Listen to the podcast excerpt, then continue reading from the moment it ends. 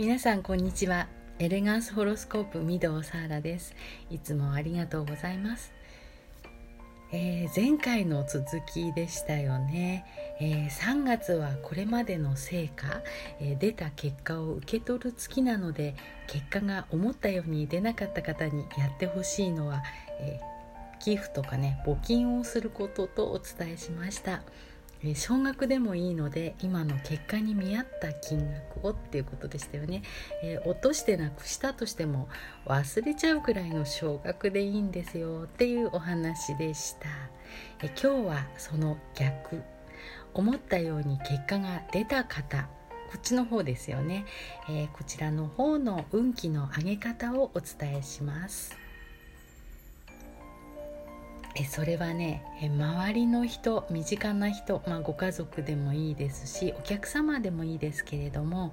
え何かプレゼントしたりご馳走したりとか、えその人を喜ばせるためにお金を使ってくださいっていうことです。できるだけ出し惜しみせずにね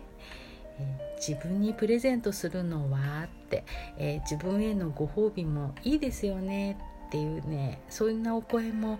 聞こえてきそうですけれどももちろんねそれでもいいんですよいいんですけれども自分だけに使うよりはみんなでお祝いするような、まあ、みんなが喜ぶことをねするために使うっていう方がいいですよね。えー、それから、えお金を増やすための投資とか投機はどうでしょうか？って聞かれることもあるんですけれども、まあ、この時期としてはあんまりおすすめできません。3月っていうのはねそもそも、まあ、例えば、えー、ご家族お子さんのね入学とか進学の準備とかで、えー、何かと物入りでなんか頭が痛いわっていう方もね多いと思うんですよね。えー、たくさん稼いだ方は、まあ、税金もたくさん納めることになりますよね。うん支払いが多くてねって一体何のために働いてるんだろうって、まあ、ため息が出るっていうこともねあるでしょうよ。まあ分かります私もそうですもんね。でも、えー、この時期っていうのはそれでいいんです。私には使えるお金がある自分には、えー、これだけ払えるお金があるまあそのことに感謝ですよね。よくお金もエネルギーって言いますよね。お金は運気とも大いに関係があるんです。入ってくるか来ないかを心配するよりも、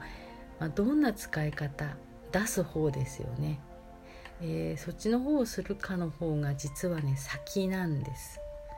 お金も出したら終わりではなくていかに使うかによって次の運気につながってくるんです。だから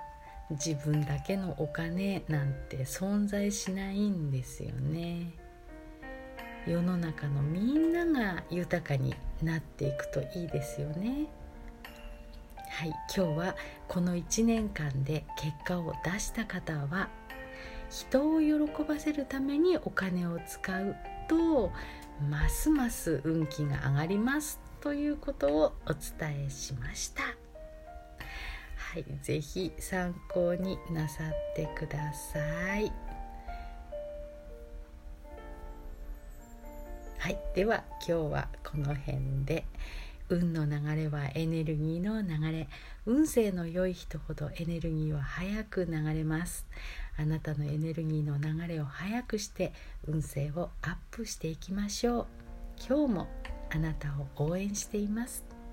エレガンスホロスコープ御堂サーラでした。